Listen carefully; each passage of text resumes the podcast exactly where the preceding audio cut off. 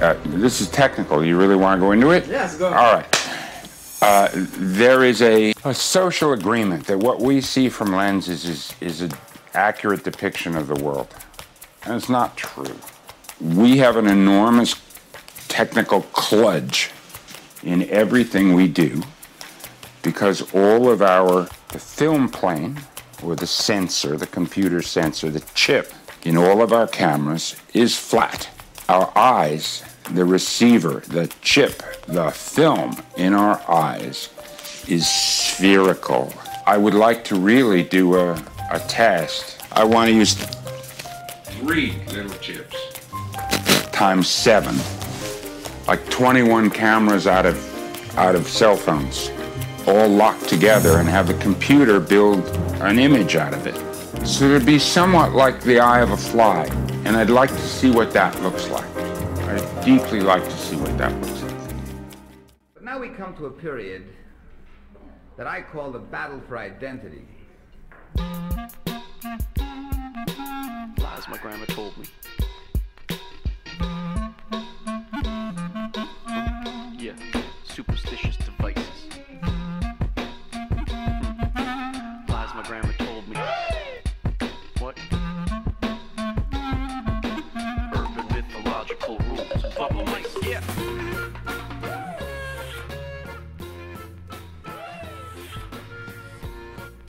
Salut les kids, bienvenue dans En attendant Godard, saison 15, épisode 27. Cette semaine émission, la taille, compte, profondeur et perforation. Belle, belle, belle, belle comme l'amour, blonde, blonde, blonde, blonde comme le jour.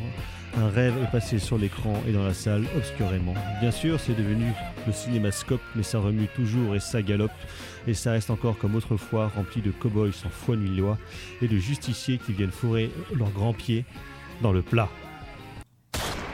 Eh oui, vous êtes bien dans En attendant Godard, l'émission de cinéma qui est les mieux que les autres. Et donc au programme ce soir, vous l'aurez peut-être compris ou pas, nous allons donc euh, parler, comme je le disais, de taille qui compte et de cinémascope notamment, mais pas que, à l'occasion de l'apparition d'un ouvrage aux presses universitaires de Rennes, donc au pur de l'écran géant à l'espace domestique, histoire et esthétique des formats cinématographiques. Donc nous allons parler format de production, de filmage et de diffusion. Et pour parler de ce jeu programme autour de cette table, il y a bien évidemment la fine fleur de la critique du Grand Ouest. Il y a l'un des co-directeurs de cet ouvrage, donc Simon Danilou. Simon, bonsoir. Bonsoir, merci pour l'accueil. Dit Simon l'ancien, car il y a avec nous un autre Simon qui a écrit dans ce livre, Simon Gosselin, dit Simon le jeune. Bonsoir Simon. Bonsoir. À la mise en son de cette émission, attention, exceptionnellement, il y a Thibaut. Bonsoir Thibaut. Salut Thomas, salut à tous. Voilà. C'est un peu le bazar. Oui, voilà, c'est pour ça on s'est dit que vu que c'est une émission, on va parler de euh, de trucs techniques, on s'est dit autant mettre le plus compétent d'entre nous à la, mise au son parce que donc Valentin ne peut pas être au dénôtre ce soir su- suite au dernier soubresaut qui euh, secoue la France et l'université Rennes 2. Valentin a été mobilisé sur d'autres événements, pas pour aller taper sur des manifestants, hein, mais sur du travail euh, honnête. Et donc normalement le docteur Erwan devrait nous rejoindre tout à l'heure si les transports en commun le permettent de rentrer du fin fond de la Bretagne, de l'Oudéac. J'espère pour lui qu'il ne va pas rester coincé là-bas. Ça serait quand même bien dommage. Donc euh, voilà, c'est le programme euh, et les forces en présence. Et avant de parler de ce beau programme, donc quelques nouvelles neuves de tête de ligne.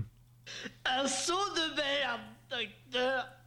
Il m'a jeté un seau de merde en pleine figure. Donc euh, les agendas demain au Ciné Tambour, euh, si tout va bien, soirée retour à de la nature avec à 18h un programme de 6 courts-métrages et à 20h30 Nausicaa de la vallée du vent de Hayao Miyazaki, donc son premier long-métrage. Oui, c'est à l'occasion de la venue de l'exposition de Michel Blasi à la galerie à qui est organisée par le Master Métier et Art de l'exposition, le Master professionnel, et euh, qui avait sollicité Ciné Tambour pour un partenariat. Et donc, euh, comme Michel Blasi, c'est un artiste qui a l'air de travailler beaucoup sur euh, le retour à l'organique, à la, à la nature, euh, sur les objets du quotidien, les objets électroniques qui, se retrouvent comme cela, contaminés par la nature, euh, sur les environnements urbains qui reviennent comme ça à leur état plus naturel. Euh, on est parti sur ces courts-métrages euh, grossièrement Mm. expérimentaux. Il y a aussi du Bertrand Mandico euh, sur son film euh, Living Still Life où il remet par l'image par image en vie des, des- des animaux morts, par exemple. Et puis, euh, on s'est dit que le, avec les étudiants, le, le Miyazaki, euh, sur cette univers post-apocalyptique où la nature a un peu repris ses droits, euh, comme cela en contaminant euh, par les différents organismes les, les restes de la civilisation humaine. C'était une belle façon de répondre à cette exposition. Effectivement, Thibaut. Euh, Il n'y a pas Cagliostro avant Nausicaa? Le château de Cagliostro? Oui, mais c'était c'était pour la télé, non Je crois qu'il Ah, tout cas ok. son premier film euh, vraiment euh, Pour pour, le le cinéma. cinéma, et qu'il a un projet euh, personnel de la part de Miyazaki. Donc euh, voilà, sinon lundi prochain, autre double programme, mais euh, au cinéma Arvor euh, dans le cadre donc de Revers, l'association de Comptoir du Doc euh, qui a fait un, un duo avec l'association E Clair Obscur. Donc ce sera deux films d'une cinquantaine de minutes chacun. Le premier film, donc c'est à 20h15, 20h30, les. Le premier, ce sera les rendez-vous du, samedi de Antonin Perret-Jadko, film qu'il a sorti l'année dernière et qui, comme euh, beaucoup de ses derniers films, euh, sont des moyens métrages qui sortent directement en vidéo. Là, en l'occurrence, c'est distribué par Shellac. Donc un film euh, tourné en Bretagne avec Alma Jodorowsky. Donc c'est pour ça que j'ai envie de le voir parce que le film est quand même difficile à voir. Et donc euh, le film en sera en double programme avec La Rage de Pier Paolo Pasolini, qui, je vous le rappelle, aurait eu 100 ans la semaine dernière. Si euh, des vilains fascistes ne l'avaient pas tué sur une plage de Hostie, probablement. Mais les théories courent, n'ai-je pas mon cher Simon? Donc euh, voilà, ce sera lundi prochain. Euh, sinon, donc ce week-end à partir du 19 jusqu'au 22, c'est la fête du cinéma. Vous allez pouvoir voir plein de films au cinéma à des prix modiques, en fait, au prix auquel devrait être une place normale de cinéma finalement. Et donc, de toute façon, à voir, vous, vous irez surtout voir ou revoir le dernier film de Steven Spielberg, donc The Fablemans, qui est absolument fabuleux. Tu l'as vu, euh, Simon? Oui, euh, Vous- vous oui, ne- un peu plus de réserve. Voilà, vous mais ne partagez pas euh, l'enthousiasme. aller le voir pour autant. Oui, effectivement. Donc voilà, parce que sinon, dans les sorties de cette semaine, beaucoup de choses, mais pas vraiment, vraiment la folie. En tout cas, plein de trucs dont on ne parlera probablement pas. Il y a La Chambre des Merveilles, le nouveau film de Lisa Azuelos, la réalisatrice de LOL, avec euh, Alexandra Lamy, euh, dont le fils se tombe dans le coma. Elle va essayer de réaliser tous ses rêves, dont aller au Japon. Elle a réalisé entre temps depuis LOL. Ouais, elle a fait bah, le LOL remake USA. de LOL, Mm. euh, un film sur Dalida. Mhm. Elle a fait euh, le dernier film avec Sophie Marceau qui se passe en Amérique pour montrer que Sophie Marceau, à 60 ans, elle peut encore se taper des jeunes. Et il y avait un autre truc entre temps avec François Cluzet. voilà. Mais donc, t'es au point hein, sur les films. des Ah bah, attends, je- travaille. Euh, sinon, il y a un film qui s'appelle euh, Sage Homme sur un jeune homme qui veut être donc sage-femme avec euh, Melvin Boomer, c'est son vrai nom, qui jouait Joe Star euh, dans la mini-série euh, sur NTM Le Monde de Demain. Donc il est vieux avant même de. C'est ça exactement, Melvin Boomer. Je trouve ça c'est un pur blast par contre. hein. Euh, sinon, pour ceux qui aiment la bagarre et la science-fiction et les films probablement nuls, il y a 65, La Terre d'avant avec euh, Adam Driver qui va combattre contre des dinosaures. Voilà, C'est de qui celui-là? Euh, personne. Personne. Il va mettre en avant ses gros muscles de Marines. Oui, probablement, ouais, je pense. Euh, sinon, réalisé par Elizabeth Banks, un film qui se tape une petite hype juste à cause de son titre et apparemment c'est tout pourri, mais c'est pas très étonnant. Et c'est aussi le dernier film de Ray Liotta, c'est Cocaine Bear, qui a été rebaptisé en France Crazy Bear. Évidemment, c'est une grosse arnaque parce Mm. qu'ils répondent pas du tout au titre du film. Non. Et ils, ils perdent leur temps à, Mm. à dévier sur des personnages secondaires à, Ouais. à plus, à plus savoir qu'en faire. Deux heures. En plus. en plus. Euh, sinon, il y a un film de danse Ouria avec Lina Koudry qui était il y a quelques semaines euh, au ciné TNB. Il y a un, bi- un biopic de Emily Bronte, Emily. Il y a euh, bah, pour Thibaut, qui est musicien éphémère, le concert qui est un concert avec Grand Corps Malade et Ben Mazoué pour les amateurs de rock and roll. C'est qui Ben Mazu C'est un mec qui fait euh, la chanson française abominable. Abominable. C'est-à-dire que même France Inter en aurait honte, quoi. Ok. Euh, sinon, il y a deux documentaires, j'espère qu'ils passeront à Rennes, mais je ne suis pas sûr. Euh, il y a le nouveau film de Laura Poitras, Toute la beauté et le sang versé. Donc, j'espère qu'il passera à Rennes. euh, Primé à Berlin. Primé à Berlin. Berlin, ouais. Et un autre documentaire distribué par Carlotta, Italia, Le Feu, la Cendre, film qui en fait réunit, compile et a, et a restauré plusieurs films tournés en Italie entre 1895 et 1920. Donc voilà, pour un peu raconter l'histoire de l'Italie donc du début du siècle. Ça a l'air tout à fait beau. Pas vraiment sûr que ça passe chez nous, malheureusement. Donc voilà, c'est le programme. On ne parlera pas du tout de ça la semaine prochaine, mais nous parlerons notamment du dernier film de Clément Cogitor, donc euh, euh, c'est Good qui est sorti il y a deux semaines, et on parlera de films polonais euh, très joyeux pendant la Seconde Guerre mondiale. Est-ce que je peux ajouter la, la mini rétrospective euh, Bong Joon-ho au TNB Oui, euh, effectivement. avec déjà depuis quelques jours euh, le, le The Host qui ressortait Oui. nationalement en The 4K. Host, Parasite, Memories of et Murder. effectivement, qui, sont, qui, qui profitent de, de l'appel d'air avec The Host Mm. pour re- être remontrés à Rennes, notamment en Memories of Murder qui avait aussi été restauré, Ouais. il me semble, que j'aurai le plaisir de présenter à 16h30 vendredi. Ah bah très bien, écoutez. Juste avant d'aller voir des coups pour la Saint-Patrick, mon cher Simon, si vous- mais voilà, effectivement, très grand film, Memories of Murder. Et il y a une autre séance au TNB, mais dont nous allons reparler évidemment juste après. Euh, petite pause musicale et on va se tourner vers le cinémascope.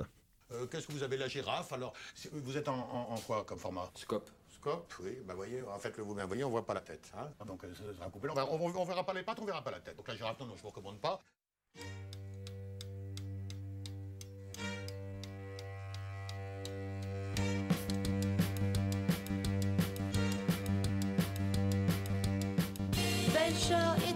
Hat mich geweckt? Ich träum so schön in meinem Bett.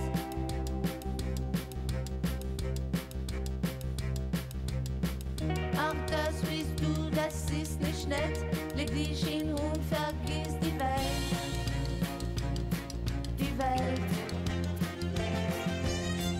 Das Leben in Cinemascope, das ist all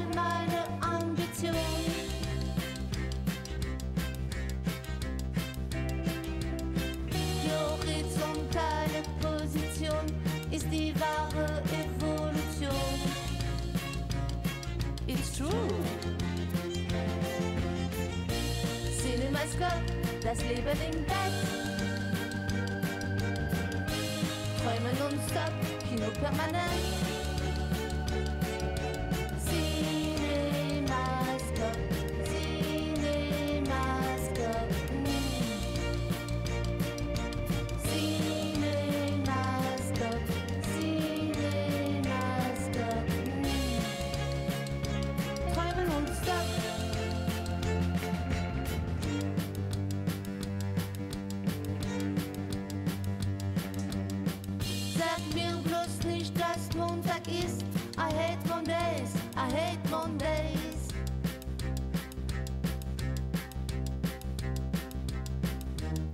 Ganze Woche tu ich nichts, am Wochenende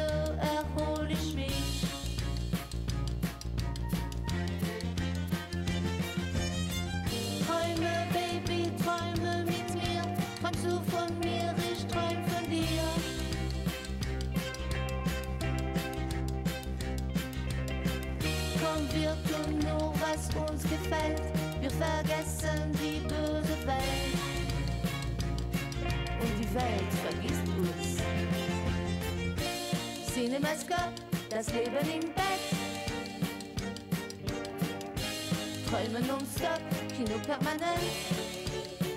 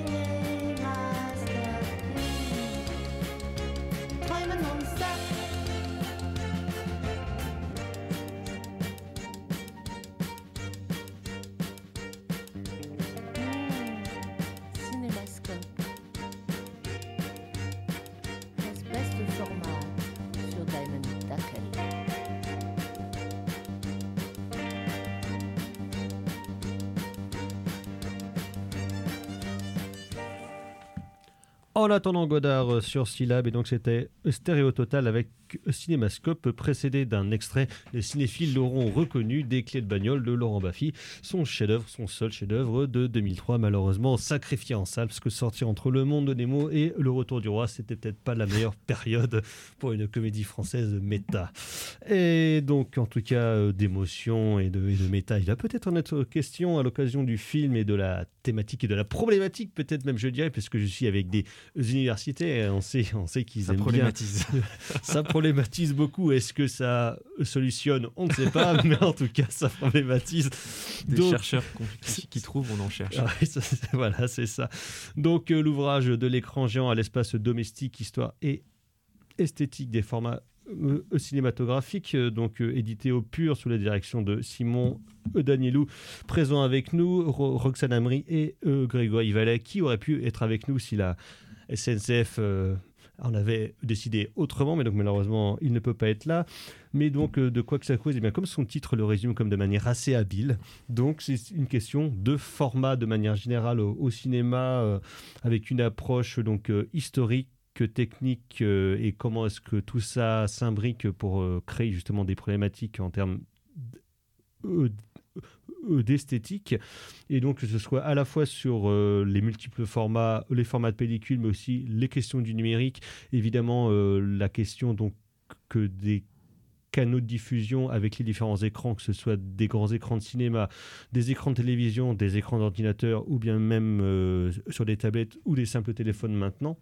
Donc essayer de brasser euh, un, petit peu, tout ça et c'est un livre, collectif donc il y a une quinzaine d'auteurs à peu près, entre 15 et 20 on va dire, en tout cas beaucoup de gens qui participent. Il y aura à la fois des textes euh, critiques et théoriques mais aussi plusieurs entretiens avec des professionnels, que ce soit des techniciens ou bien des, on va dire, des acteurs du monde de la distribution vidéo. Il y a notamment euh, un des patrons de Wildside qui est euh, interrogé, de- interrogé dedans. Et c'est en fait un livre collectif qui est en lien avec un, projet de l'université Rennes 2, qui est le fonds euh, donc que Boviala, qui avait été déposé il y a une petite dizaine d'années, je crois. En tout cas, moi dans mes souvenirs, parce que je crois que j'étais encore à la fac à ce moment-là. Donc je pense que c'est ça. Et donc Simon, est-ce que tu peux nous parler un petit peu de comment est-ce que ce projet-là euh, est né et s'est développé? Euh, oui, effectivement, l'ouvrage a été euh, en partie concerné par ce projet Boviala, Boviatech, euh, donc du nom de Jean-Pierre Boviala, ingénieur français, euh, fondateur de la société Aton, sur laquelle je reviendrai peut-être tout à l'heure. Mais par ailleurs, ce projet lui-même était adossé à un projet international entre, entre l'équipe de cinéma de Rennes, celle de Lausanne et celle de Montréal, Technes, qui euh, déjà depuis euh, effectivement un peu plus d'une dizaine d'années s'intéressait aux enjeux techniques pour euh, renouveler euh, les Mm. études esthétiques notamment et historiques sur le cinéma. Et idéologique Et bien sûr, ça brasse euh, et, et les enjeux économiques aussi rentrent en ligne de compte, bien sûr, parce qu'il ne s'agit pas de simplement euh, élaborer une nouvelle caméra, parce que les formats même des caméras, le fait qu'elles soient plus ou moins portables, plus ou moins liées à, à tel ou tel champ de production d'images, du cinéma amateur au cinéma professionnel, rentrait aussi dans cette désignation des Mm. formats. Euh, eh bien, c'était euh, donc effectivement adossé à, à, ce programme de recherche qui euh, nous avait attiré l'attention des chercheurs de Rennes 2 sur l'intérêt de renouveler les approches par la conscience qu'on peut avoir du type de caméra ou, ou autres qui ont été utilisées sur tel ou tel film. Il y avait eu une série de journées d'études, en fait, notamment dirigées par mes collègues Roxane Amri puis Grégory Vallet. Euh, moi, j'avais eu, j'avais, j'avais participé à l'une d'entre elles en tant qu'intervenant. Alors, j'étais intervenu sur euh, euh, ce, la question du ce retour en avant de ce- cette remise en avant du cinérama, qui est un, un procédé à, à triple caméra et triple projecteur, euh, qui Un avait triple écran, quoi. et, et qui voilà qui projette trois images sur un, un écran géant dans certaines salles américaines de, des années 50 quand à ce moment-là la- l'industrie essaye comme cela de, de lutter contre la, la désertion des salles qui, qui s'amorce déjà assez franchement euh, dans Suite les années euh, 50 à l'influence de la télévision, notamment notamment. l'implantation de la télévision dans Ce les qui foyers n'est pas la seule raison, mais qui est euh, une des raisons principalement Oui, euh, évoquées. parce que la télé est couleur assez tôt aux États-Unis, hein, dans les années euh, mi-50, euh, les, les- les foyers s'équipent. Et, euh, et donc moi j'étais intervenu et puis ensuite mes collègues m'avaient proposé d'organiser une journée dans, ce, dans cette lignée-là. Et j'avais porté mon attention sur un- l'autre bout de la chaîne, donc plutôt les...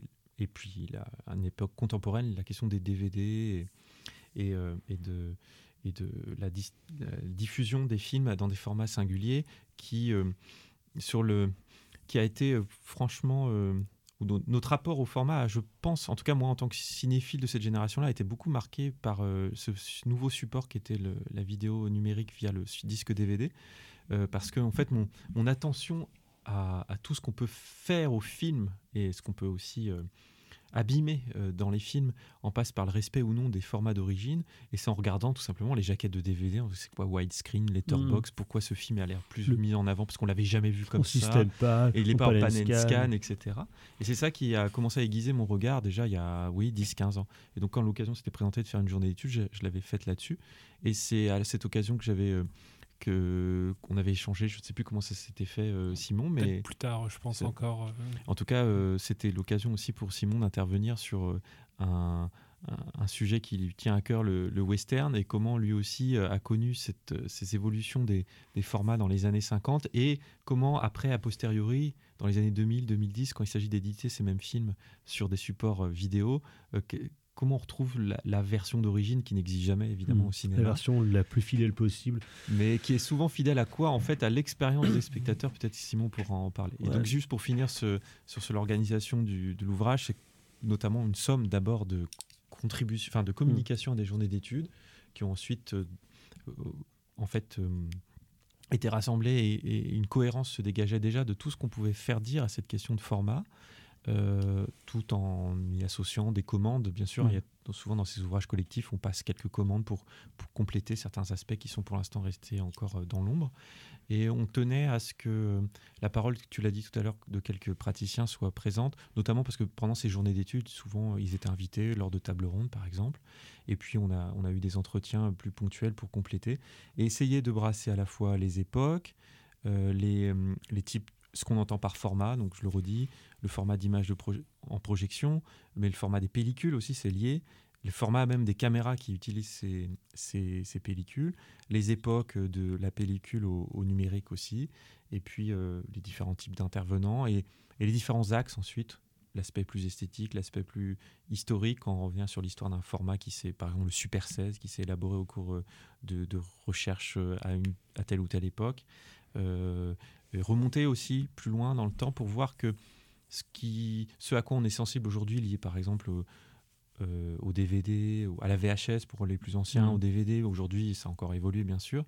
Euh, en fait, c'est des questions qui sont parfois posées euh, dès les années 20 sur le cinéma chez soi, euh, via des, des- des projecteurs faits pour les foyers, par la firme Pathé par exemple. Il y a plusieurs textes de l'ouvrage qui portent là-dessus, on pourra peut-être en reparler.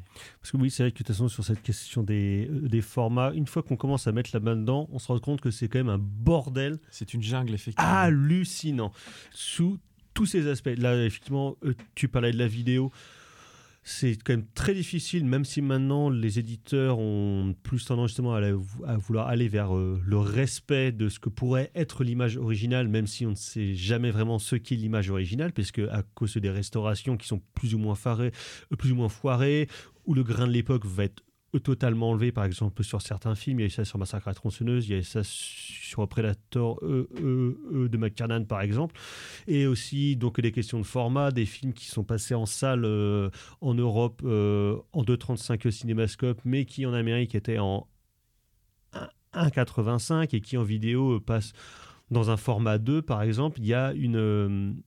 une variabilité finalement de la forme même du film, juste sur cette question de format, au-delà même des questions de montage, qui, qui, arrive, qui arrive constamment. Les films n'étaient pas au même format en VHS, en DVD, en Blu-ray, et puis maintenant, euh, même quand les films passent euh, euh, sur des plateformes, il y a encore des variations qui arrivent parfois. Netflix s'est fait pas mal taper sur les doigts Mm. par rapport à ça. Je sais Amazon que, aussi énormément, qui, par exemple, qui regarde ces films. Le, le fameux effet de, de Dolan dans Mommy où, où- Mm, où l'écran euh, s'ouvre pour montrer que le personnage respire et passe du format 1-1 qui est en plus assez rare, hein, qui est vraiment Mm. le format vignette qui est pour une fois vraiment carré. On, emploie souvent ce terme à tort et à travers, mais pour une fois c'était vraiment carré. Et puis l'image s'étend pendant une séquence qui montre qu'il voilà, qu'il qu'il respire enfin au sens propre et au sens figuré. Et il me semble que quand le film est passé sur Netflix, ils ont, ils ont tout mis en 1,78. Enfin, et Dolan était visiblement très en colère là-dessus. Ouais, parce que du coup, effectivement, en termes de question de respect de format, puis de respect de l'œuvre originale, qui en plus d'un film qui est quand même récent, qui a moins de 10 ans, c'est vrai que c'est hallucinant. Et donc, sur des vieux films, le, massacre a souvent été plus, plus, plus fort, parce que je sais que, hum, je crois qu'on avait déjà parlé euh, avec Simon, le jeune, sur la question des westerns, par exemple, euh, qui, euh, qui sont filmés en scope et qui, lors de leur passage télé, euh, sont recadrés euh, en 1.33 avec ce magnifique effet qui est le pan and scan, où c'est pas qu'on enlève les bandes ou les caches, c'est qu'on zoome dans l'image et on zoome deux fois dans l'image. Moi, par exemple, c'est pas un western, mais je me rappelle que la première fois que j'ai vu La chair et le sang sur M6, donc le film est en scope, il était zoomé deux fois dans l'image pour faire un beau 1.33 plein cadre sur euh, un écran de télé 4 tiers, quoi. Ah Et est-ce que ça se baladait un peu dans l'image après? Tu sais, il y a des Voilà, ouais, c'est ça. rajoutés, euh. Des faux travelling euh, ou bien des faux effets de caméra Mhm. pour qu'on voit en fait l'image. Sinon, il y aurait, il y aurait- personne au Mhm. milieu, ou comme dans Le Bon, la Brute le Truand à la fin pendant le, le duel. Si le film est recadré en, en 1.33, Ouais. on pourrait croire qu'il y a un fabuleux hors-champ qui se passe. Ouais, c'est mon premier trauma, hein, ça, en tant que cinéphile. C'est ça qui a commencé à attirer mon attention là-dessus, c'est de me dire, mais c'est bizarre, dans ce plan de, du Léon, là, on voit, on voit pas les deux Mm. qui s'affrontent.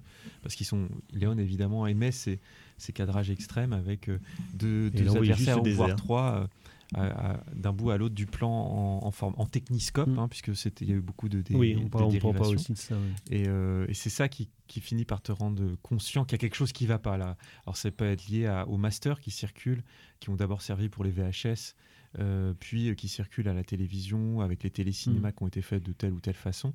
Et ça, hum, ça finalement, ça produit euh, un rapport soci- socialisé au film qui, qui devient extrêmement variable, qui s'ajoute à la variabilité, originelle de certains films qui en fait ont jamais eu effectivement de, de version propre parce que parce qu'en fait il fallait que l'industrie s'adapte immédiatement à tous les types de salles, euh, à différents types d'exigences qui pouvaient se présenter notamment dans le cas du western.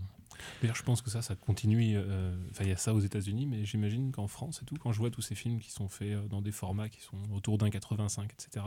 Le 1,66, Et- le ouais. 1,77. euh, Ouais, il y a eu- je n'arrive pas à savoir s'ils ont déjà été. euh, C'est-à-dire que pour les Américains, on sait que c'était très confus et qu'ils savaient pas eux-mêmes euh, entre, je sais pas, 53, 58, 59.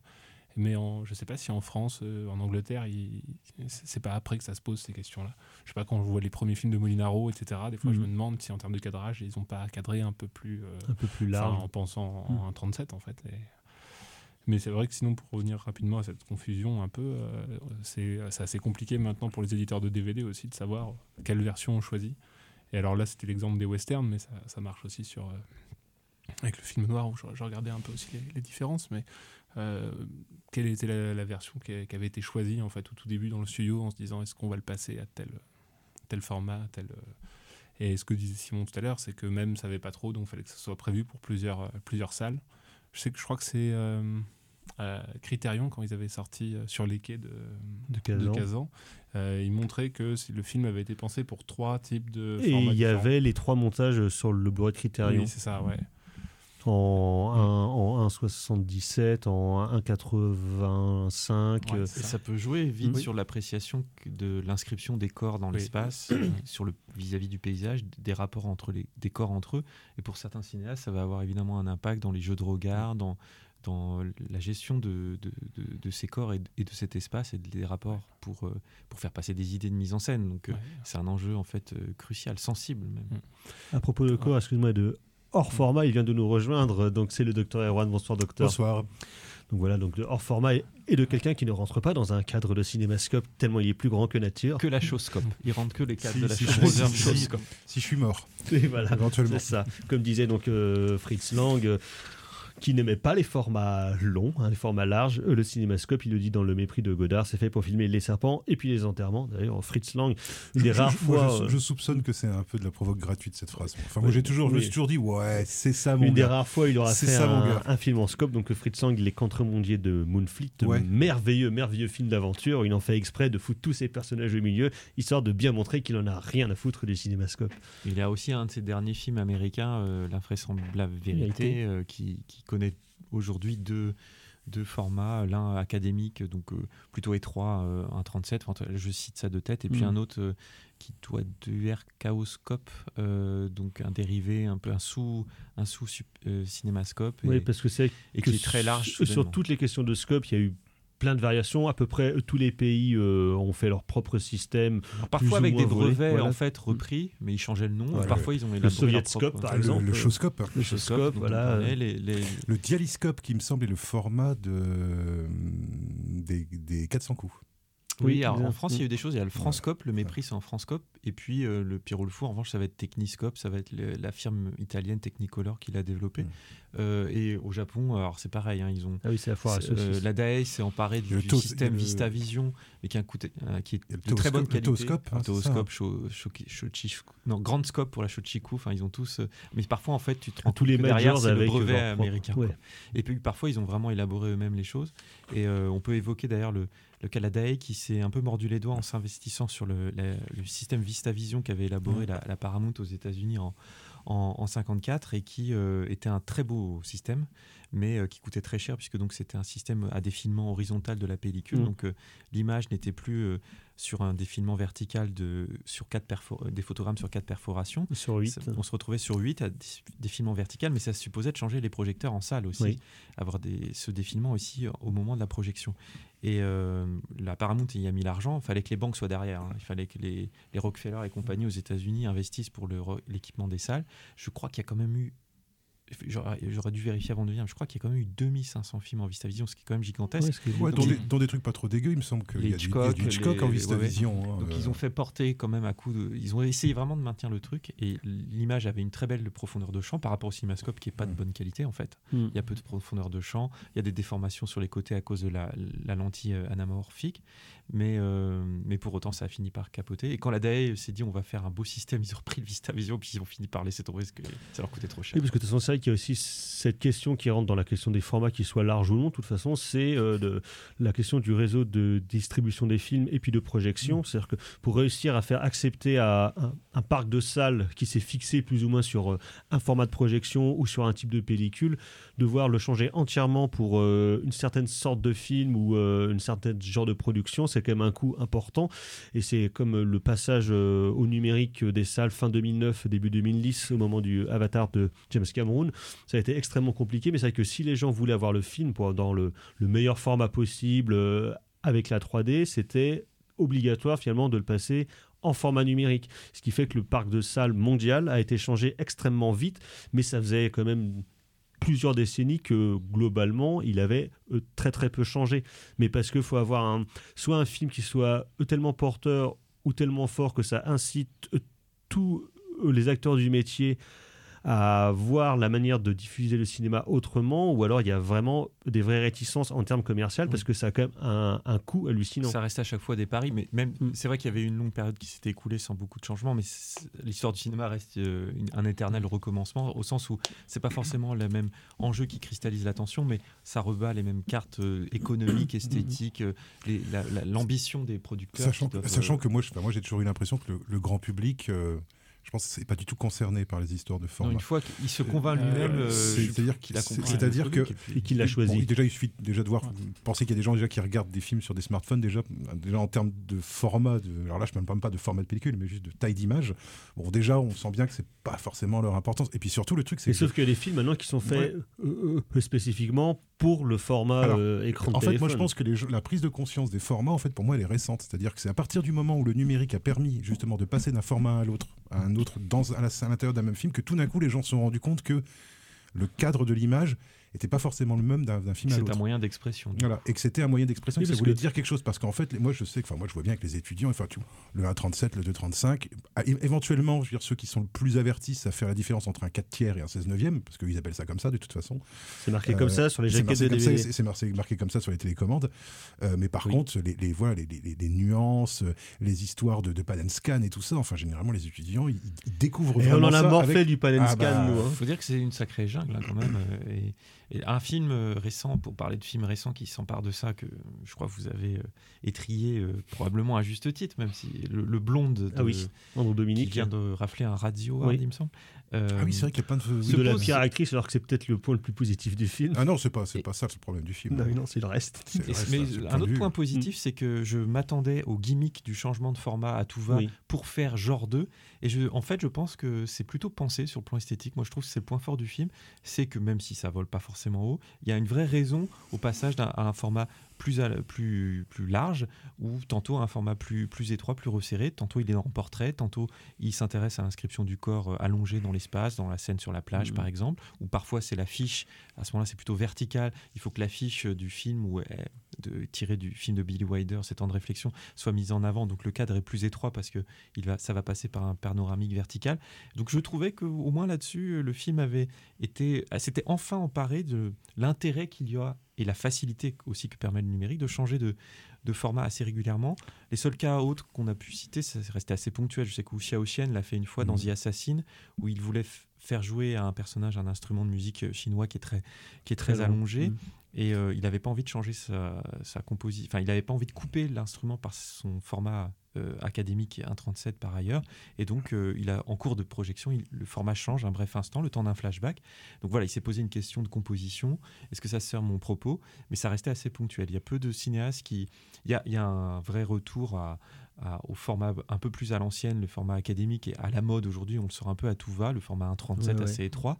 Mais est-ce qu'il y a un projet esthétique derrière? C'est pas toujours le cas. Bah, surtout que là, en plus, tu parles du film de Aoshi Aoshien, où pour le coup, c'était vraiment euh, en termes de format d'image et en termes de représentation de choses euh, qu'il voulait montrer. Alors que souvent, quand dans, dans des films, il y a des euh, changements de format, souvent c'est entre le 1.66 et, et puis le scope, comme dans euh, La mauvaise éducation de Pedro Almodovar, c'est pour montrer une époque différente, justement, euh, soit un C'est un genre de retour dans le temporel. passé, voilà, Oui, c'est un marqueur grain, temporel, ouais. oui. Mm. Il y a un petit côté filtre Instagram, c'est ça qui Mm. devient. Oliver C'est pas qu'à l'a nature de l'image, du coup, c'est le format. Ce que je trouve marrant, c'est qu'on a l'impression que c'est quelque chose de vachement nouveau parce qu'en fait c'est visible. Mais Oui. alors alors qu'en fait tu regardes dans le cinéma classique des histoires de changement de cadre, enfin des changements de format, mais qui sont pas des changements de format de pellicule, qui sont des changements dans la composition du cadre et qui permettent justement, à partir par exemple d'un film en 2.35, d'avoir des plans en fait qui vont être en 1.37 parce que tu as mis des t'as mis t'as coincé tes personnages Oui, au centre de surcadrage, euh, l'image et puis tu as mis des surcadrages et avant c'était par le surcadrage qu'on faisait sentir justement les, les questions de tu vois, les questions de, taille d'image en fait. Alors que maintenant c'est vraiment c'est vraiment la, la matière même en fait qui devient l'outil pour ça.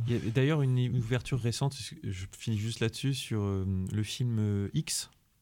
Je sais pas si vous l'avez Ah oui, oui, oui. alors film pas le film X le film porno hein, sur Non, le non, film le virgule enfin, le le film West. X entre Euh, guillemets qui sauve comme cela, en fait, ou un, un surcadrage euh, dans, à l'intérieur d'une Hmm. maison Ouais. donne l'impression que le film va être en format académique, donc évoque plutôt, je sais pas, du Super 8, on sait pas trop quoi.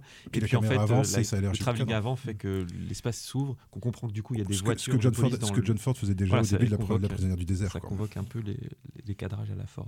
Et là, par exemple, justement, La prisonnière du désert, c'est un très bon exemple, justement, de faire sentir le, le, J'imagine que vous en avez déjà parlé. En fait, mais- c'est- Non, pas encore, c'est un film, on allait y sait- venir. sait pas quel est le format en fait de la prisonnière du désert. Il existe plein de formats différents. Comment ça, on sait et pas on sait pas exactement quel est le format original. Alors pour moi, c'est un format panoramique. Alors peut-être après quel type de panoramique, A mais pour moi, c'est pas c'est pas c'est pas un film qui est prévu en 1.33. Un 50 a priori. La, Un la- la 50, source la plus ah ouais, précise qu'on ah aurait, ouais. ce sera 50, mais on n'est même pas sûr en fait. Parce que je trouve que l'effet, ça marche. Enfin, moi, j'ai toujours trouvé que le début, J'adore la Ford des le, dé- le ouais. début du film, je trouve que ça marche super bien. C'est-à-dire, ça commence en Mm. ça commence en 1.33 et puis tout d'un coup. Alors là, pour le- le- moi, c'est probablement un de mes- des meilleurs exemples. Moi, c'est un exemple que j'utilise toujours que pour dire qu'est-ce que c'est rentrer à l'intérieur d'un film.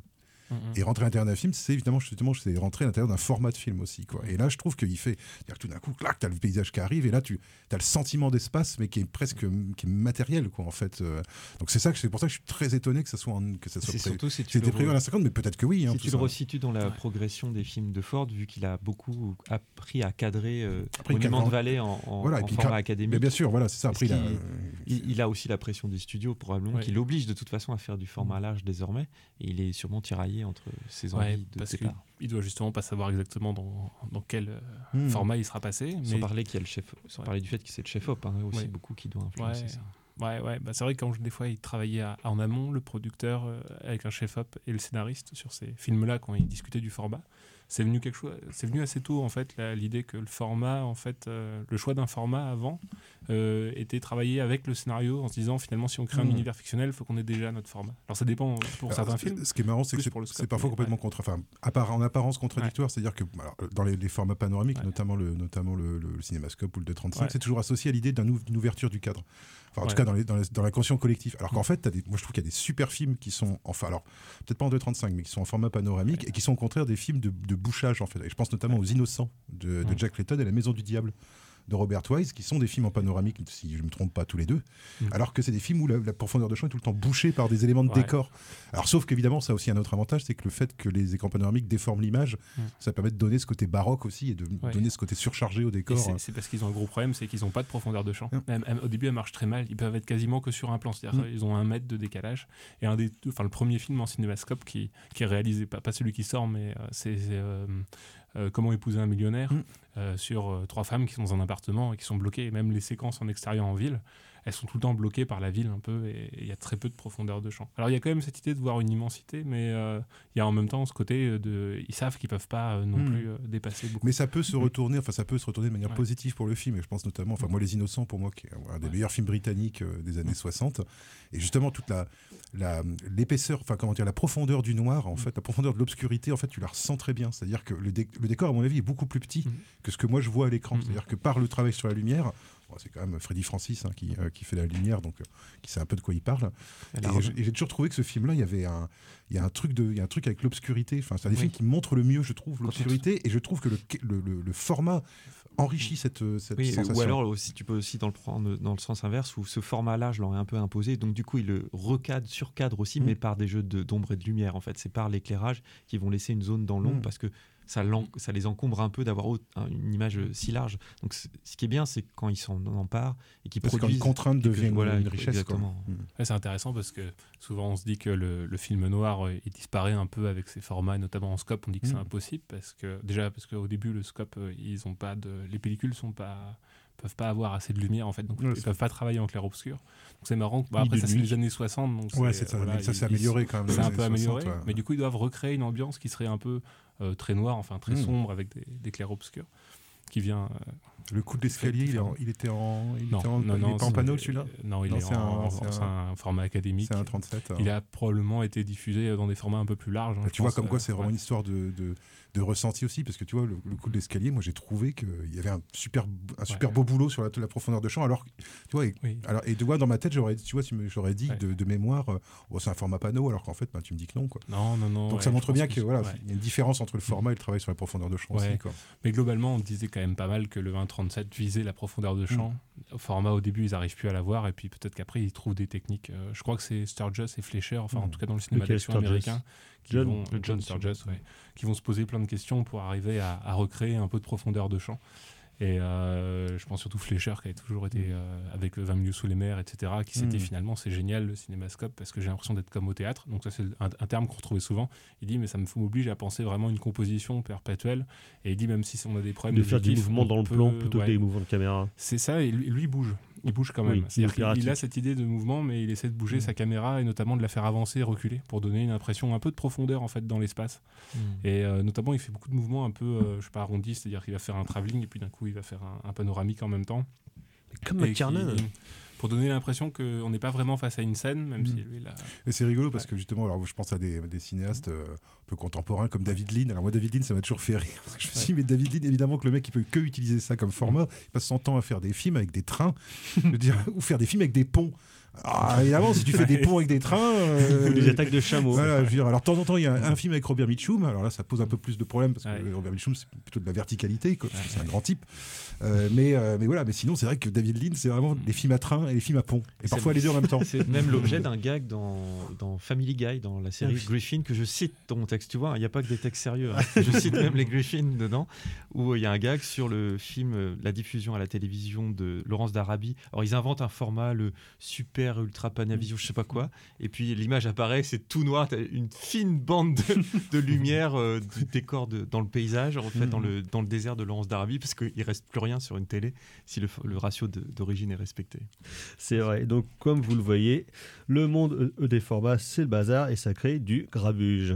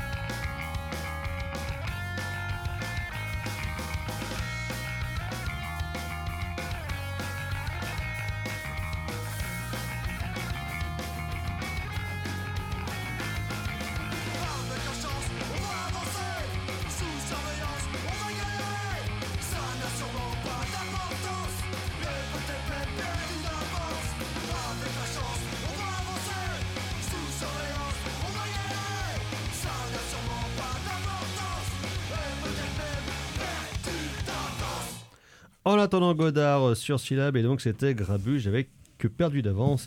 Et perdu d'avance, c'est peut-être ce qui est arrivé à l'histoire des formats. Donc on parle de ce maelstrom d'images, euh, de formats différents et de pellicules ou bien de numérique, histoire longue et très compliquée. Donc euh, parce que dès le début, c'est la guerre entre les différents fabricants et les différents producteurs de films, chacun voulant, essayant d'avoir un genre euh, de monopole presque sur le format de diffusion le plus large possible. Donc ça commence par le format 1, après le 1.33, le 1.37, le 1.40, le 1.50, le 1.66, 1.77, et tout ça jusqu'au format 2.85 et encore les, les giga grands formats qu'on a maintenant comme l'IMAX 70 mm. Donc une foire euh, à la saucisse pas Et possible. puis il y a Dalton Trumbo qui, moi je me souviens, j'avais Oui. vu des images qui bossait sur une. Douglas euh, Trumbull. un- Douglas Trumbull, par contre. Pourquoi Dalton Trumbo, Trumbo scénariste. Non, je n'aurais aucun lien. Euh, fils unique. Mais euh, non, Douglas, Douglas Trumbull, oui, qui travaillait sur un espèce de truc panoptique. euh, Exactement, qui avait euh, est vachement question aussi dans l'ouvrage justement. Et, ouais. en tout cas, auquel Grégory Vallet, qui a co-dirigé l'ouvrage, effectivement, a consacré un documentaire où il aborde ce, Oui, ce on a fait système élaboré avec par, lui, euh, il y a cet quelques ingénieur. années. Bah, c'est vrai que en fait, on peut remonter dès le, j'allais dire presque la fin du 19e ou le du 20e. C'est, il n'y a pas de, a pas de standard au départ. Mm. Quel format de pellicule on va utiliser Pourquoi le 35 mm s'est imposé Euh, On découpe une bobine de 70 en 2 ou une copie ou une bobine de 35 en 3, ça fait du 9.5. Le 9.5 aussi, Mm. c'est pas mal développé, notamment dans le cinéma amateur. Enfin, les choses en fait, elles se, elles se standardisent parce qu'à un moment, il y a des volontés, euh, il y a des accords qui sont passés, il y a les banques qui sont d'accord pour soutenir ceci. Il y a des accords commerciaux en fait, Voilà, et pour que euh, les films soient diffusés de, de manière plus simple. Et- mais il y a quand même quelques standards effectivement qui perdurent. Et évidemment, il faut, en- faut en revenir souvent à, à la pellicule qui reste le, le support jusque dans les années euh, 2000 quasiment. Euh, et euh, et ce, ce, ce photogramme 35 mm, il a il a, il a L'image de la imposé- bobine, finalement, c'est l'image du- et puis la place disponible dessus, il y a des perforations. Plus tard, au, niveau, au moment du passage au sonore, il y aura une piste euh, mono, puis parfois plus. Euh, quand le son deviendra numérique, où est-ce qu'on case l'information numérique? Alors, Ça sera entre, euh, au niveau de l'interimage, entre deux photogrammes, ou sur les côtés, entre deux perforations. Enfin, c'est aussi un support très concret. hein, donc, euh, la place n'est pas infinie, et c'est aussi beaucoup dépendant de ça. Lorsqu'il y a une transition qui est intéressante, c'est le, le passage au cinéma sonore. On a un cinéma en 1.33.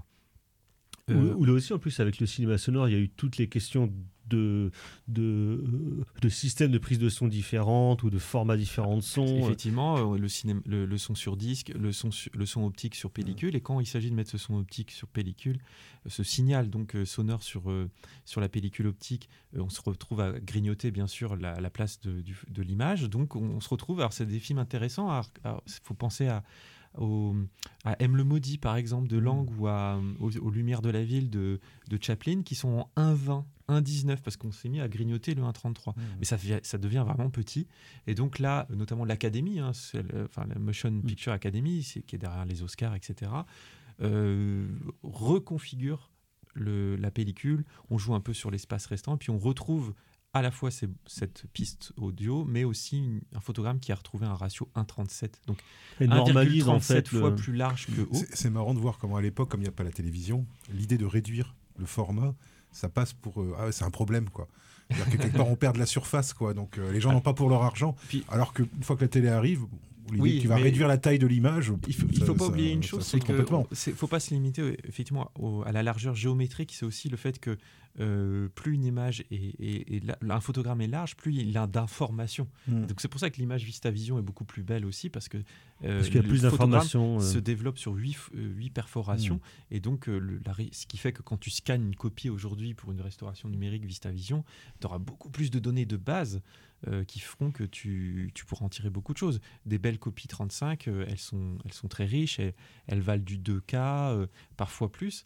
Ça dépend aussi de l'espace que tu as réservé au, au grain d'argent, en fait, qui, qui peuvent être plus ou moins gonflés. C'est pour ça que quand tu passes de, de format plus semi-pro ou voire amateur euh, et que tu les gonfles du 16 mm au 35 mm parce qu'un film a un certain succès et que tu veux qu'il ait une bonne exploitation en salle, tu vas, tu vas provoquer, tu vas, tu vas perdre en qualité d'image parce que tu as du grain. Et inversement, il s'agit aussi de se dire mais comment on va diffuser tous ces films, euh, par exemple en scope dans les, tous ces, ou en format large dans ces années 50 qui, où c'est la guerre vraiment des formats, pour euh, tout ce qui est euh, cinéma, euh, enfin ciné-club, Mhm. euh, qui sont pas forcément équipés de tout ça, les cinémas dans les classes et autres. Et donc on, on- on fait le chemin inverse, on, on transfère des films en, en format euh, particulier sur des pellicules 16 mm qui sont bien distribuées. Notamment le, le scope, les films anamorphosés en scope sont super vite euh, Exactement. en 16 Alors, il y a mm. notamment un, un texte de, de ma collègue, de notre collègue Roxane Amri qui, qui, qui aborde ça, hein, la, la diffusion dans les ciné-clubs en Mhm. France de tous ces films, euh, notamment américains, pas que, mais notamment américains, parce que la France, c'est pas, on a évoqué des, des systèmes français tout à l'heure, mais c'est pas la dernière, par exemple, à se lancer dans le 70 mm. Alors sans parler du fait que même les frères Lumière avaient Mhm. une pellicule qui s'approchait. Playtime qui Et voilà, 70 effectivement, euh, hein. dans les années euh, 60, la France se lance là-dedans, alors avec euh, la Tulipe Noire notamment, donc avec, euh, avec Delon et puis euh, Tati euh, qui tourne de 64 à. Enfin, qui met. C'est en Plusieurs 64, années, mais ça sortira en 67, son Playtime. Et il a besoin de cette richesse d'informations de 70 mm. Ah bah, parce que euh, le- le- la pellicule est beaucoup plus large. Et donc, Mm. quand il a ses compositions dans le restaurant, pensez à cette scène du restaurant, il y a des, Mm. il y a des choses au premier plan, à la- au Il y a des deuxième plan, à l'arrière-plan. euh. Il y a des petites scénettes partout. Mm. Euh, la richesse de l'image permet que l'œil voit tout ça. Et, euh, Et ça se sent tout de suite. Hein. et- Playtime, enfin, Playtime au Cinoche, tu sens tout de suite Voilà, la, exactement. La, la- comment dire, la, la richesse de la Je, composition je des crois cadres. qu'il y, a- il y a quelques tentatives d'équivalence, c'est pas évident, hein, mais en termes d'information, il me semble que le 70 mm reste, je crois, supérieur au 4K. Ou en tout cas, Oui. euh, Mmh. on est dans des équivalences. Aujourd'hui, on ne parle plus que ça, le 4K, le 8K, mais 70 mm, une vraie copie hein, dans des bonnes conditions, c'est extraordinaire. Mmh. Je crois que c'est. Fincher, là, sur ses derniers films en numérique, c'est du 48K ou c'est pas ouais, des- des bons. Et sans Oui, parler du son. hein, 48K, qui- ça n'a pas de sens. Enfin, de toute façon, notre œil est même plus déjà capable de voir la les 8K, différence. euh, Passer le c'est- 8K, ça n'a plus aucun sens. Quoi, de toute Et façon. euh, et il faut penser aux, aux systèmes sonores qui sont associés à cela, parce que j'ai parlé des pistes, mais aussi des systèmes, je pense au le, le VistaVision est souvent euh, associé à un système qui s'appelait le Perspecta Sound, Mm. qui a été ex- ex- exploité aux États-Unis, mais aussi au Japon. Euh, alors c'est du, du son, c'est du mono, c'est annoncé comme stéréo, mais en fait c'est du mono. Mais en revanche, ce qui est intéressant, c'est que derrière l'écran, il y a plusieurs enceintes Ah. Et le son semble se balader sur l'image. Ouais. Et donc vous avez une image Ah. large en vision, vous avez deux personnages par exemple à gauche et à droite, et quand c'est celui de gauche qui parle, le son vous, vous, vous le sentez vraiment venir de la gauche, parce puis ensuite ça bascule ouais. à l'autre, parce que c'est pas les mêmes enceintes qui diffusent cette piste-là. Et donc c'est très très impressionnant. De temps en temps, la Cinémathèque française euh, propose via le Conservatoire des techniques des projections de, de copies d'origine. Alors parfois elles sont en, en mauvais état parce qu'elles sont servies, mais en revanche elles, elles sont comme c'était à peu près à l'époque dans les années 50, 60, et ça, ça nous fait nous dire qu'en fait on se berce parfois d'illusions en se disant euh, on n'a jamais vu les films dans ces Mhm. conditions, euh, la- le numérique c'est incroyable. Il y a des choses magnifiques, mais il y avait des choses extraordinaires à partir des techniques argentiques. Dès les années notamment 60, euh, ils avaient poussé déjà très loin ce qu'on pouvait faire euh, avec les formats. Il faut savoir que le- l'IMAX, c'est les années 70. hein. Ouais. Mmh. La- le- L'entreprise canadienne qui, qui l'élabore, ça remonte euh, déjà assez loin, même si aujourd'hui on est dans le IMAX laser qui peut être un IMAX numérique. Il y a quand même des cinéastes qui reviennent à l'IMAX euh, argentique, pellicule, comme, euh, comme Nolan, Nolan. euh, euh, euh, je Tarantino. il me semble que Tarantino, Chazelle, justement, pour First Man, Oui. euh, j'ai j'ai un doute sur la séquence de la Lune, il faut que je vérifie, mais euh, l'IMAX continue à. Notamment pour les, les séquences spectaculaires ou effets spéciaux. Parce qu'il y a aussi un autre héritage, c'est ça, Oui. Où il y a ça, du coup, des fois dans les films, je pense notamment dans les films de Nolan ou dans les derniers Transformers de Michael Bay, il y a, ça alterne entre des plans en, en scope, on va dire classique, et des plans tournés IMAX, justement, où on change de format d'un coup d'un plan à l'autre, ce qui est quand même assez perturbant quand on les regarde chez soi en vidéo. Sinon, Avatar 2, il n'y avait pas ça aussi. Avatar 2, le film était sorti en salle euh, en format scope et en vidéo. En fait, il a ramené un format 1,85 qui était plus proche de son format d'origine tel que lui l'avait pensé. Et Mission Impossible 6, pardon. Non, non, Oui. je t'en prie. Oui, Mission Impossible je 6 pensais aussi. avait très ça. bizarre avec un montage alterné de deux Mm. scènes de bagarre, une en IMAX et une en, en format scope. Et Oui. c'est pas très agréable pour l'œil pour Non. le coup parce que tu changes. C'est la En même vidéo, pour scène, le coup, mais c'est vraiment très ouais. perturbant. Et, et concernant le- l'usage des formats et leur lien aux effets spéciaux, faut- faut- ça remonte euh, aussi aux années euh, 70-80. Euh, Jean-Baptiste Massuet, un fidèle aussi de l'émission, euh, a écrit un texte dans l'ouvrage qui porte sur les effets spéciaux de, euh, De qui, veut la peau, qui veut la peau Mm. de Roger Rabbit. Euh, et donc euh, se poser la question de savoir comment... Parce qu'on on allait devoir comme cela passer par plusieurs générations d'images, puisqu'il faut que les toons soient intégrés à des images de prise de vue réelles. Et donc, euh, on refilme ce qui a déjà été filmé. Et il faut partir du coup d'une information la plus riche possible parce qu'on va avoir une déperdition ensuite. Donc qu'est-ce qu'ils ont fait? Ils se sont tournés vers le Vista. Ils ont échelé plusieurs choses, mais finalement ils se sont tournés vers le VistaVision qui avait euh, qui avait périclité. Je l'ai dit tout à l'heure Mhm. parce que ça coûtait un peu cher, mais il a eu une deuxième vie d'une certaine façon pour les effets spéciaux et c'était déjà le cas. Là on est en 88 avec les- le film de Zemeckis, mais c'est déjà le cas sur les Star Wars de, de Lucas. Le VistaVision a, a Et parce servi qu'ILM cela avait besoin d'avoir euh, un maximum d'effets, enfin un maximum d'informations sur une image parce qu'ils allaient mettre plusieurs couches d'images différentes. Je crois qu'ils ont atteint le record avec le fameux plan de Retour du Jedi où Oui. à la, la- il y a tous les vaisseaux qui et- foncent, Et, et puis mm. ils ont dit après on arrête, en fait on ne pourra plus jamais faire autant Mm. d'incrustations. C'est beaucoup trop compliqué. Mais Roger Rabbit, enfin moi, c'est un- pour moi c'est un des films, c'est un des derniers grands films complexes d'effets spéciaux avant le passage au numérique. C'est-à-dire que c'est vraiment. moi, je sais que je me souviens que quand je, je l'ai vu quand j'étais gamin, j'avais pas du tout conscience de ça, mais quand je me suis intéressé au film, j'ai regardé des, des making, enfin les scènes. Moi, je trouve ça génial hein, ce qu'ils ont fait. Enfin moi, c'est un. Non seulement c'est un film que j'ai toujours bien aimé parce que c'est un souvenir d'enfance, mais ma- même maintenant à voir, tu te dis waouh, ça c'est le monde, c'est les derniers feux du monde d'avant d'avant les effets spéciaux numériques et d'avant la post la post-production sur ordinateur. Et euh, il y a des scènes, y a des parfois pour des détails, ils se sont emmerdés la vie pour des trucs qui sont au fond du plan où c'est juste un personnage, un toon figurant qui passe et ils ont prévu des des accessoires, des vrais accessoires en vrai, Mhm. qui sont manipulés par les accessoiristes, des bouteilles, des plateaux, des machins. Dans la scène du bar, dans la scène notamment où euh, Mais ça fourmille. Jessica euh, Rapid chante, enfin cette scène-là, elle est Eh complètement oui, parce que incroyable. certains sujets ne supportent pas le, pas le tourisme, comme on dit. Ah bah pour le coup non. Donc voilà, malheureusement, on va devoir s'arrêter là. Donc sur les formats de l'écran géant à l'espace domestique, histoire et esthétique des formats euh, cinématographiques euh, aux éditions pures. On va passer au coup de cœur. C'est de la merde. C'est de la merde. Je voudrais que tout le monde merde. s'imprègne. Tout Merde. le monde s'imprègne de cette C'est vraiment la plus de grande justice. Merde Extraordinaire. merdes. Alors, juste avant de passer au coup de cœur, donc euh, en lien avec euh, la sortie de cet ouvrage, euh, ce jeudi au TNB, donc euh, deux films sur des histoires de format, justement. À 18h, euh, Per un pugno de dollari de Sergio Leone, donc euh, qui passera à 18h. En et techniscope. Enfin, techniscope. il sera en DCP ici, mais à l'origine c'était un En format techniscope. techniscope qui tient sur deux perforations. Et donc à 20h30, First Man de Damien Chazelle, qui Oui. justement a des questions de format très large aussi, selon les passe du Super 16 au- à l'IMAX en, en passant par le 35 mm et qui utilise notamment des caméras à Aton de la firme de Jean-Pierre Boviala qu'on évoquait en débutant les- l'émission, l'émission parce qu'il veut être dans l'intimité des personnages avant d'en arriver au spectaculaire du Ou grandiose de la Lune. Ou l'espace désertique plutôt de- au pseudo spectaculaire puisqu'en fait c'est peu, c'est ce que j'aime beaucoup dans First Man c'est que justement c'est du spectaculaire déceptif Bref, Alors, les coups, coups de cœur, Simon, rapidement. Euh, L'innocent de Garel, Bah. pas pour tout, mais pour certains aspects, notamment l'usage de la musique de Stelvio Cipriani. Très bien. Simon, Euh, moi, le jeune. c'est Milan Calibre 9, Fernando Ah bah, Di ah Leo, toujours dans le style italien, et qui était écrit, je, crois, je sais plus si c'est adapté ou écrit aussi par euh, Sarbanenko. aussi, Ouais. euh.